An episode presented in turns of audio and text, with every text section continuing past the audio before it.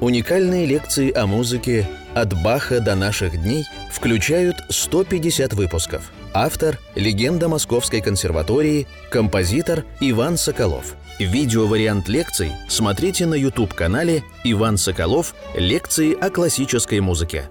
Дорогие друзья, мы начинаем 98-ю лекцию нашего цикла «Композитор Иван Соколов о музыке». Мы разбираем очень интересное, насыщенное содержанием сочинения Мусорского «Картинки с выставки». Уже прошло пять лекций. Мне задали вопрос э, вот, в период между пятой и шестой лекциями, что за странная вещь, почему так сильно отличается сочинение Мусорского от вот тех классических высочайших образцов музыки Бетховена, Шопена, Брамса, которые мы разбирали э, до этого. В чем дело? И вот здесь я отчасти ответил на этот вопрос, но я повторю и сконцентрирую мой ответ. Дело в том, что самобытность, есть такое слово, что оно означает? Самобытность отсутствие какой-то большой высокой школы, такой вот как бы в кавычках учености. Вот это самое главное, что отличает Мусорского, ну не, не самое, может быть, главное, но одно из самых главных, что отличает Мусорского от Чайковского, например, от Рубинштейна, от, даже от римского Корсакова. Это как бы вот независимость. И здесь мы касаемся очень важного концептуального момента. В чем гениальность? Выученности в школе, в ремесленности, в рутине или в искре Божьей. Конечно, в искре Божьей, это понятно. И вот эта искра, она была у Мусорского, и она гораздо здесь виднее, как будто бы это ни на что не похоже, как будто. Вот так же точно Уствольская, композитор 20 века, тоже говорила, моя музыка не имеет влияний. Хотя, конечно, имеет влияние, и здесь тоже. Тайна – Э, проникновение музыки в сердца людей, она здесь у Мусорского очень э, видна, слышна. И вот когда римский Корсаков, друг Мусорского, не до конца, может быть, понимал, очень любил и ценил своего друга, но считал, что вот ему нужно побольше бы школы, и исправлял какие-то недостатки – и вот интересно, что вот эти все редакции Мусорского, редакции э, сочинений Мусорского, сделанные римским Корского, они хуже. Почему-то ухудшается, хотя вроде... Вот это вот хорошее издание Брайт Копф с картинками с выставки Гартмана. Я открываю его, и э, вроде бы, так сказать, то же самое, но вот наталкиваюсь на какие-то вещи, которые римский Корсков изменил. А это издание «Ламма», Павел Александрович Лам, потрясающий тоже человек такой был. Вот, он взял автограф. Мне попалось одно интересное сочинение такого совершенно э, потрясающего человека, князя э, Владимира Федоровича Адоевского. Вот, это удивительная фигура в русской музыке. Год рождения 1803, то есть э, почти как Глинка, на год старше Глинки – Год смерти 1869, ученый, теоретик, философ, э, музыкант всех, во всех областях, Адоевский Владимир Федорович. Издана в 1983 году была в сборнике «Полифонические пьесы русских композиторов» в Москве. Издана была его пьеса, которая называется, очень интересно, «Гераклит и Демокрит». Два философов знаменитых древнегреческих, очень разных, во многом противоположных. И пьеса для одного фортепиано в четыре руки, два человека сидят, значит, и вот начинается с темы Гераклита, потом идет тема Демокрита, вот, и эти две темы, Гераклита и Демокрита, впервые, наверное, в русской музыке проходят одновременно в разных тональностях – мы знаем про этих философов тоже, ну, немного, но кое-что все-таки знаем. Гераклит темный, такой таинственный. Вот Демокрит э, чуть позже жил, может быть, даже не, не совсем чуть. Но как бы то ни было, вот эта идея соединить две темы, э, которые изначально в двух разных тональностях в одно целое, э, была выполнена Адоевским в 1858 году.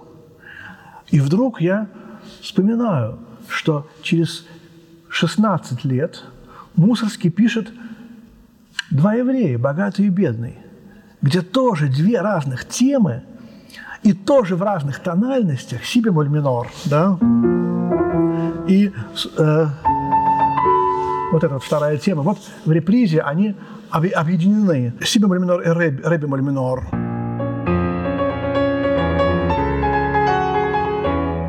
Вот.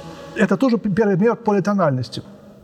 Даже, хотя здесь у Мусорского э, ключевые знаки одни и те же, пять бемолей, а у Адоевского там э, ре минор и ля мажор, один бемоль и два диеза.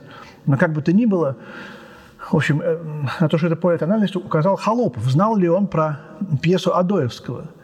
И вот интересно, у Адоевского два грека, здесь два еврея, это смешно, смешно даже получается. Знал ли вообще Мусорский про это. И вообще такое совпадение какое-то довольно необычное, странное, даже немножко веселое. Я думаю, это чисто такие, в общем, домыслы, что, скорее всего, кто-то ему рассказывал что-то, музыки, скорее всего, он не знал, э, а может быть и слышал, но забыл. Но как бы то ни было, вот в гениальной голове что-то такое там откликается и даже, может быть, подсознательно вспоминается. Вот такие интересные какие-то вот переклички событий. Адоевский неопознанный такой как бы музыкальный объект в истории русской культуры, к сожалению. И поэтому я хотел просто еще немножко зайти подальше. Вот когда мы разбирали Лимовский рынок, тоже я не, не зачитал забавные такие фразочки, которые написал Мусорский э, в, в рукописи. Лимош рынок и вот Мусорский пишет, о чем э, судачат рыночные кумушки, торговки. Большая новость. Господин Пимпан из Панта Пантелеона только что нашел свою корову, беглянку. Да, сударыня, это было вчера. Нет, сударыня, это было третьего дня. Но да, сударыня, корова бродила по соседству. Но нет, сударыня, корова вовсе не бродила. И т.д. Вот Мусорский как бы говорит о том, что вот это никчемность этих э, фраз, она тоже очень важна, потому что они э, мелодически очень интересно построены. Большая новость, значит, второй вариант. Он работает над этим. Большая новость. Господин Пьюсанжу только что нашел свою корову-беглянку. Но лимовские кумушки не вполне согласны по поводу этого случая, потому что госпожа Рамбурсак приобрела себе прекрасные фарфоровые зубы, между тем, как у господина Панта Пантелеона мешающий ему нос остается все время красным, как пион. Здесь мы узнаем, конечно, Гоголя, как поссорились Иван Иванович с Иваном Никифоровичем. И вот тут-то как раз и еще раз я отвечаю на вопрос, заданный мне э, слушателем, почему так как-то все вот какая-то ерунда. Вот это вот та самая ерунда. Я думаю, что люди, которые после классической э, прозы, Пушкина, поэзии, вдруг стали читать Гоголя, как поссорились Иван Иванович с Иваном Никифоровичем, они чувствовали то же самое. Да что это за ерунда такая? Какая-то даже неграмотность какая-то.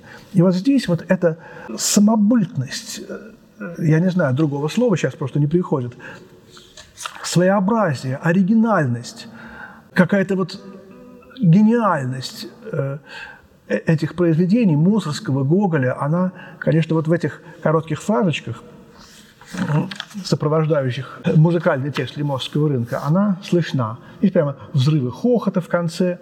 И вот катакомбы. Тоже, кажется, мы о них в прошлый раз говорили. Ну, еще раз немножечко пройдем их. Тема креста.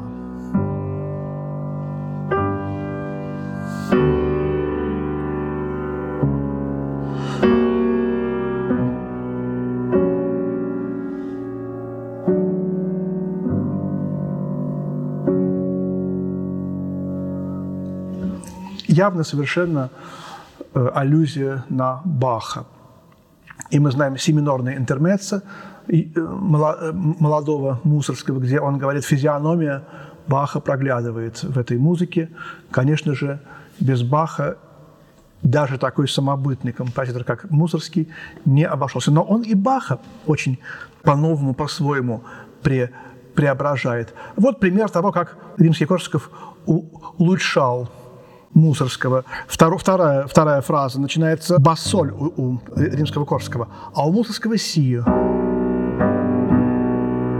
Такой немножко запрещенный терцовый тон удвоен в басу и в мелодии, а потом октава. Не так, а так. Вот такие тонкости, они как будто бы были случайные, но именно в 20 веке, когда мы стали очень внимательно разбирать автографы, каждую ноту э, буквально под увеличительным стеклом э, выверять, понимаем, что это своеобразие, это необычность, и это именно то, вот это качество, которое рождает понимание искусства XX века, музыку, которая э, то же самое в живописи и в поэзии, э, искусство, которое как бы перестает э, гордиться своим совершенством. Оно говорит, вот я вот беру с земли. Я, если бы знали, из какого ссора растут стихи. И Пастернак тоже говорил, поэзия – это пригород, а не припев. И так какие-то другие вещи, вот такие, это все начиналось э, у Листа, у Мусорского, у Дебюсси, безусловно. У нас был еще такой композитор Ребиков, очень интересный, Эрик Сати в, э, во Франции – и вот кончаются эти катакомбы на таком жутком совершенно диссонирующем аккорде. На самом деле тут уменьшенный септаккорд с доминантовым органным басом. Септаккорд уменьшенный двойной доминанты в си миноре, но, но бас э, обычная доминанта. Вот но э, разрешения, которое должно быть по правилам, здесь нет. И начинается следующая пьеса с мертвыми на мертвом языке. Вот эта тема прогулки. Она впервые проходит уже встроенная как бы в картинку, потом уже колокола будут в конце. Последний раз это тема прогулки, которая проходит только в пьесах, которые называются «Прогулки». Она будет в «Богатырских воротах» торжествующим колокольным звоном. А здесь это скорбный плач.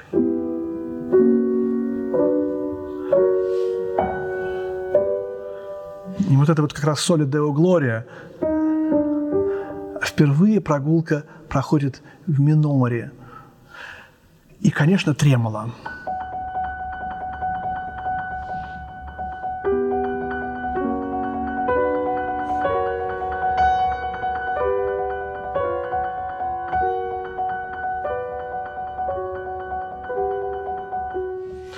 Мне вспоминаются трагические моменты из слова о полку Игореве. И вообще роль тремола в музыке Мусорского. Тремоло всегда было таким очень забытым и презираемым э, приемом у серьезных композиторов. Считалось, что это дешевый эффект. Вот. Но Мусорский поднимает тремоло на высокую э, ступень. Что такое тремоло? Это вибрация между двумя какими-то звуками. Вибрация, слово-то какое, понимаете, это два звука для Мусорского, это два мира. Мир видимый и мир невидимый. И вибрация между двумя мирами, видимым и невидимым, вот это очень важная, потрясающе важная идея для романтизма, для вообще всего искусства. Потому что любой музыкант, он вибрирует, постоянно находится между двумя мирами. Как я уже, по-моему, где-то говорил в лекциях, один мой друг сказал, что любой пианист каждую ноту, которую он играет, играет три раза. Первый раз он ее играет в своей голове, потом он то, что он хочет сыграть, играет в реальности пальцем по клавише, а третий раз он оценивает – как у него эта нота получилась. Опять же в голове. И все бесчисленные ноты играются таким образом три раза. То есть он как рыба выныривает из, из какого-то океана в нашу реальную действительность. И опять тут, тут же заныривает туда. Вот это вот постоянная вибрация между двумя мирами. И в сущности это у, у, у каждого человека, занимается он искусством или нет, но у людей искусство это еще более явно. И вот здесь вот тремоло. Посмотрите, Борис Годунов, что это там в углу колеблется, дрожит? Или э, горнями тихо летела душа небесами. Везде, везде тремоло. И вот здесь тоже мы живые, мы общаемся с мертвыми. Это как раз вот та самая идея, о которой мы говорим. И вот Мусорский пишет, опять же, уже совершенно серьезное примечание. Перед этим номером в автографе имеется следующая заметка Мусорского на русском языке. Латинский текст с мертвыми на мертвом языке. То есть Мусорский не знал, как это перевести точно по латыни, и написал латинский текст, чтобы у кого-нибудь потом спросить, с мертвыми на мертвом языке. То есть мы уже переводим «con mortius in lingua mortua». И дальше «ладно бы», латинский текст, то есть «ладно бы», а еще лучше бы, видимо, вот он так хотел сказать, еще лучше бы латинский текст «творческий дух умершего Гартмана ведет меня к черепам, взывает к ним, черепа тихо засветились». Вот это очень важно. Может быть, самая такая важная э, содержательная наметка Мусорского. Как божественная комедия Данте. Он путешествует по иному миру, и вот этот вот творческий дух умершего Гартмана из того мира в этот, а может быть и в тот, Мусорский как бы своим творческим духом оказался тоже в ином мире, он ведет меня вот к этим самым черепам, которые э, в этих катакомбах. Ведь катакомбы, они, по-моему, даже сейчас существуют. Где-то в парижском метро вдруг какое-то стекло застекленное там, и мы видим эти э, камеры подземные, в которых скрывались монахи. Это же, это же были христиане, потому что Римская империя простиралась и до Парижа, и до Франции. Вот.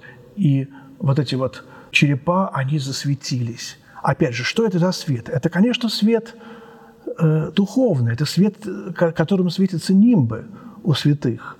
Вот этот вот свет, которым, о котором мы очень много будем говорить, э, когда будем заниматься Скрябиным. Вот Скрябин и Мусорский – это тоже огромные две такие родственные фигуры и во многом противоположные. Тут же и «Жар-птица» Стравинского вспоминается в этой пьесе. Пьеса необычная. И вот мы дошли э, до того места, где мы остановились в прошлый раз, и мы начинаем «Избушку на курьих ножках». Это пьеса э, «Баба Яга» в скобочках. Видите, это всего лишь навсего часы с кукушкой. Избушка на курьих ножках – это часы с кукушкой. Вот циферблат без 22 минут 12. Это, может быть, тоже о чем-то говорит. 11.38. Вот. Мистика чисел. Два цыпленочка направо и налево. Вот они, курьи ножки. И в какой-то момент высовывается э, кукушка. Вроде бы такая лубочная картиночка, ничего в ней особенного нет. А Мусорский делает из этого, как он смог из этой картинки сделать апофеоз темы зла. Фантастика. Конечно, самое смешное в этом, что мы уже знаем про этих вот э, невылупившихся цыплят с этими фаршлагами кудахчущими, щебечущими. А здесь-то курьи ножки и цыплята наверху. И вот эти цыплята, они уже вылупились, они уже, так сказать, созрели. Помните, мы говорили, что цыплята – это грехи. И они уже такие... Они уже страшные, огромные, но это щебетание, оно осталось. И наверняка об этом не думал э, Мусорский – все это. А если думал, то и ладно, не будем об этом сейчас, э, так сказать, рассуждать сознательно, бессознательно. Вот эта интонация септима, большая септима. Дальше. Вот септима как самый страшный, самый диссонирующий, э, самый такой, ну, как бы запрещенный, как бы сатанинский интервал вообще в музыке. Большая септима. Да еще и вниз взятый. Вот. И, конечно, здесь как бы две ноги, неловко перешагивающие эти ноги. Чуть-чуть мы вспоминаем, конечно, вот этого самого гнома.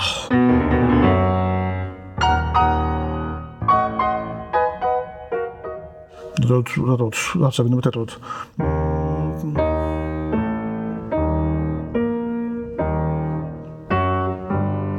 Вот. И э, потом мы уже буквально видим, как эта избушка начинает на этих двух ногах своих выплясывать. Танец начинается, танец избушки. Вот тут, конечно, хочется отослать тех, кто сейчас меня слушает, к потрясающей книге нашего лингвиста Владимира Яковлевича Пропа, которая называется «Морфология сказки» и к другим его книгам. Надо читать сказки Афанасьева, сказки, русские народные сказки из собрания Афанасьева. Вот здесь э, вся мистика того, о чем здесь пишет Мусорский, делается ясной, но, но не вся, я оговорился. Один пласт этой мистики, русский народный. То есть все страшное, все жуткое, все мистическое происходит в лесу. Лес – это символ иного мира. И тут опять же я вспоминаю то, с чего мы начинали наши лекции. Данте, «Божественная комедия». «Земную жизнь пройдя до половины, я очутился в сумрачном лесу, утратив правый путь в конце долины». Данте начал писать «Божественную комедию» в 35 лет, потому что в 89-м псалме говорится, что жизнь нашей на земле 70 э, лет, а кто в силах 80 лет. И ровно в 35 лет пишет Мусорский как раз-таки картинки с выставки, тоже свою земную жизнь пройдя до половины. И вот этот вход в иной мир как раз-таки и показан здесь. И вот мы уже говорили о том, что один, ну, конечно, русский фольклор, это понятно. Но второй это пласт картинок с выставки. Это как бы божественная комедия, написанная музыкальным языком мусорским. Гартман, как Вергилий, вводит Мусорского, как Гартман Данте водил, по э, кругам ада, и вот эти все картинки – это и есть круги ада. Вот этот цербер, этот гном, который стоит у входа, потом начинаются эти э, мелкие, так сказать, какие-то злые силы, эти ссорящиеся дети. Ну почему они ссорятся, да? Потом эти цыплята, у которых коготочки на лапках. Вот все это немножечко такое вот недоброе. Я уж не говорю про быдло и про старый замок, какой-то такой депрессивно-трагический, так прям скажем. Вот, и все это э, достигает кульминации в этой вот избушке на курьих ножках. Вся это, все это зло как бы фокусируется. И вот тут я спрашиваю себя, э, знал ли, вообще читал ли Мусорский «Божественную комедию» Данте? Конечно, перевод Лазинского, который мы все читали, тогда еще, естественно, не существовал, как и Лазинский сам не существовал. Э, по-итальянски читал Данте Пушкин, ветхий Дант, «Зори бьют, из рук моих ветхий Данте выпадает». Вряд ли он читал по-итальянски, но был э, перевод Муна. Вот, и Мун э, перевел первую часть. И вот у меня тут есть как раз фрагменты этого перевода Муна. Мы приходим к еще одной очень такой необычной аналогии – Э, во многом связанные с тем, как относилась к картинкам с выставки Марии Вениаминовны Юдина. Многое из того, что я сейчас здесь говорю, написано в ее потрясающем эссе о картинках с выставки. Вот это вот христианское, так сказать, еще э, третье, не, неосмысленная нами, может быть, главная содержательная линия этого произведения, она-то именно и ей осмыслена. То, что э, мы не говорили об этом, то, что вот, например, э, Лиморский рынок – это «распни его, распни», это кричат Пилату, э, толпа обезумевшая. То, что э, катакомбы – это Голгофа же, это крест. Христос висит на кресте, а это сошествие в ад, конечно же. Понимаете, все идеально сходится. И понятно, что избушка на курьих ножках – это сам ад, это сатана, так сказать, в своем обличии. Ну и понятно, что богатырские ворота – это воскресение. Это выход из ада в рай, это победа над адом, это вывод из ада всех грешников, как это было и сделано Иисусом Христом. То есть вот это основная линия, которая тоже вроде бы, так сказать, наверняка она Мусорским как бы так не осмыслялась уже в голове.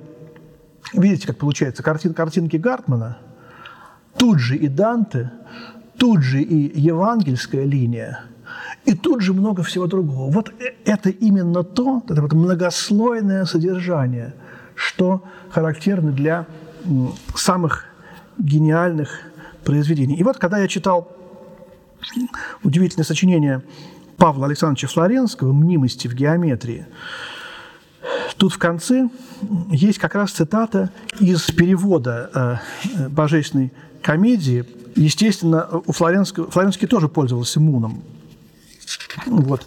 И когда я читал эту цитату, то меня совершенно э, поразило сходство этого фрагмента с картинками с выставки. Давайте я просто почитаю немножко. В качестве предварительного сообщения – Пусть присоединится еще несколько мыслей по широте своего охвата и по ответственности, не притязающих э, в этом кратком изложении на полную обоснованность. Вот. Думается, предложенное здесь истолкование мнимостей в связи со специальным и с общим принципами относительности по-новому освещает и обосновывает то Аристотеля, Птолемеева, Дантова миропредставление, которое наиболее закончено выкристаллизовано в божественной комедии. Напомним для начала самый остов Дантовой космологии. Сделать это тем более необходимо, что в комментариях на божественную комедию обычно дается изображение сферы Земли, окруженная сферами небесных светил, небом неподвижных звезд – кристальным небом и, наконец, империем. Причем Дантов путь по выходе его из недр Земли начерчен ломаной линией, спирально переходящей по концентрическим сферам и загибающейся на 180 градусов к зениту Сиона. То есть Дантов путь – это именно вот те девять картинок с выставки. И выход из ада, э, как я покажу чуть позже, он будет соответствовать вот этому пассажу, последнему пассажу.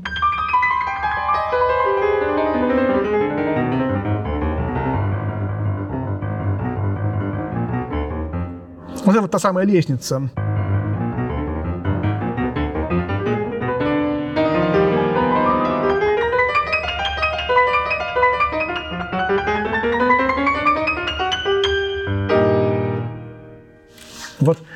Эта страница – это как бы сокращенное воспроизведение всех тех девяти картинок, которые были до этого. Потому что мы, как мы знаем, сейчас чуть позже я расскажу о том, как Данте попал, так сказать, в самый низ ада. Вот, вот туда, куда сейчас привел Гартман, собственно говоря, и Мусорского – вот. Итак, припомним путь Данте с Вергилием. Он начинается в Италии. Оба поэта спускаются по, по кручам воронкообразного ада. Воронка завершается последним, наиболее узким кругом владыки преисподней. При этом обоими поэтами сохраняется во все время нисхождение вертикальность. Головою к месту схода, то есть к Италии, и ногами к центру Земли. То есть они вот так вот стоя. Но когда поэты достигают приблизительно поясницы Люцифера, оба они внезапно переворачиваются, обращаясь ногами к поверхности Земли, откуда они вошли в подземное царство, а головою в обратную сторону. И вот большая цитата из старого перевода Муна, который отличается от перевода Лазинского. Мина, простите, Мина. «По клочьям шерсти Люцифера и коре ледяной, как с лестницы спускалась тень Вергилья. Когда же мы достигли, это слово «лестница» очень важно, когда же мы достигли точки той – где толще чресл вращает бедр громаду, вождь опрокинулся туда головой, где он стоял ногами, и по гаду за шерсть, цепляясь, стал всходить в жерло. Я думал, вновь он возвращался к аду. «Держись, мой сын», — сказал он, тяжело переводя свой дух от утомления. «Вот путь, которым мы покинем зло». Тут в щель скалы пролез он, на каменье меня садил у бездны, и в виду стал предо мною полн благоговения. Я поднял взор и думал, что найду, как прежде, Диса, но увидел ноги стопами вверх поднятыми во льду. Как изумился я тогда в тревоге, пусть судит чернь, которая не зрит, какую грань я миновал в дороге. «Встань на ноги!» – заговорил Пиит. И вот вот это та самая грань, э, ну, грубо говоря, они спускаются, они доходят в своем пути сверху вниз до самого этого тела Люцифера. Люцифер ведь э, это ангел. У него были крылья, он был слуга Бога. В какой-то момент он стал, захотел быть лучше, чем Бог, или таким же, как Бог.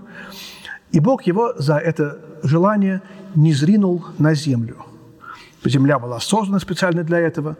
И когда ангел, этот бывший ангел, падший ангел, Люцифер, ударился ногами, у него ноги тоже были, о землю, он пробил землю и погряз, завяз ногами в земле так, что уже вытащить эти ноги он не мог. И он до сих пор крыльями машет в этом аду. Воронка была грандиозная, сделана его падением, потому что он был огромный. Вот. И он до сих пор этими крыльями машет, мучительно пытаясь освободиться от э, ноги высвободить. И вот эти несчастные Данте и Вергилий спускаются по какой-то местности с какими-то э, волосьями, торчащими из земли. Земля – это грудь Люцифера, они спасаются от ветра, который от его крыльев, цепляясь за волосы на его груди. И в конце концов они уже почти унесенные ветром ныряют в какую-то э, яму. Это пупок Люцифера. И вот они, находясь в этом пупке, в центре ада, это вот по, по мину, как раз говорят, что вот э, Вергилий говорит, все мы пришли в самый низ ада. Дальше, чем этот пупок, мы не пройдем. Вот, я тебе все показал. И он думает, что мы обратно пойдем по тому же пути, но вот тут-то они переворачиваются и входят в эту щель и быстро, ну, так сказать, поднимаются на, наверх. И э, мы сейчас не будем разбирать э, всю космологию Данте и как ее понимает Флоренский, но здесь именно вот, когда я уже рассказал вам все, что происходит, мы видим, что это именно и есть вот, это, вот эти приплясывания этого Люцифера, избушка на курьих ножках – это в сущности э, вот эта вот э, страшная картина зла.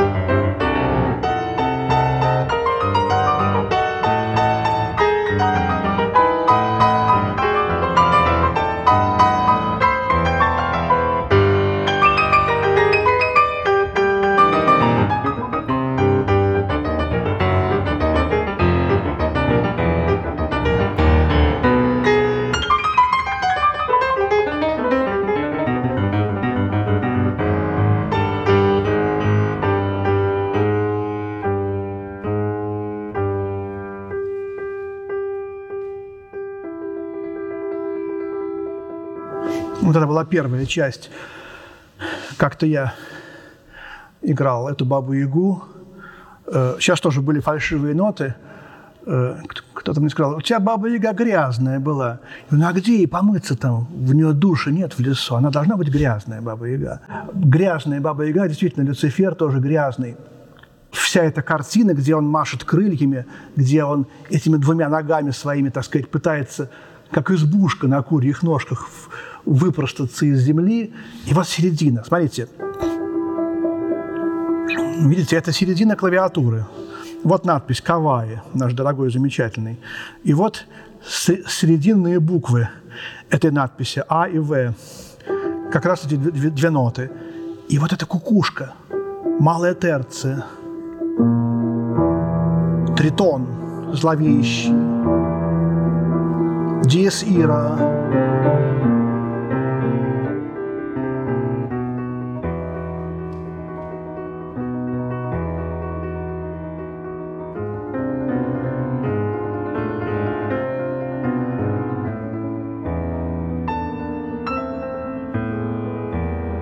в этих э, хроматических сдвигах этого, этого какого-то ветра, прямо вот это вот жужжание, вот это завывание ветра мы прямо чувствуем.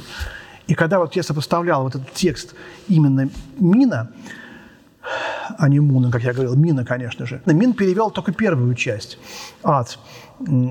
Не смог он перевести другие две части, но вот, видимо, почему-то ад он более популярен, чем другие две части, чистилище и рай.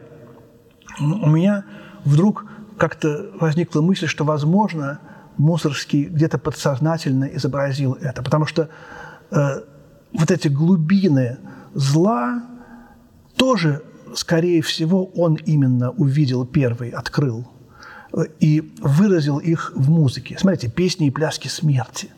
Смотрите, вот эти жуткие э, страсти, которые происходили в опере Борис Годунов, Хованщина, с этими убийствами. Что там наверху э, в правительстве э, русском происходит? Невероятное совершенно. И вот он все это увидел и не звел в святое искусство музыки. Вот удивительно э, роль Мусорского.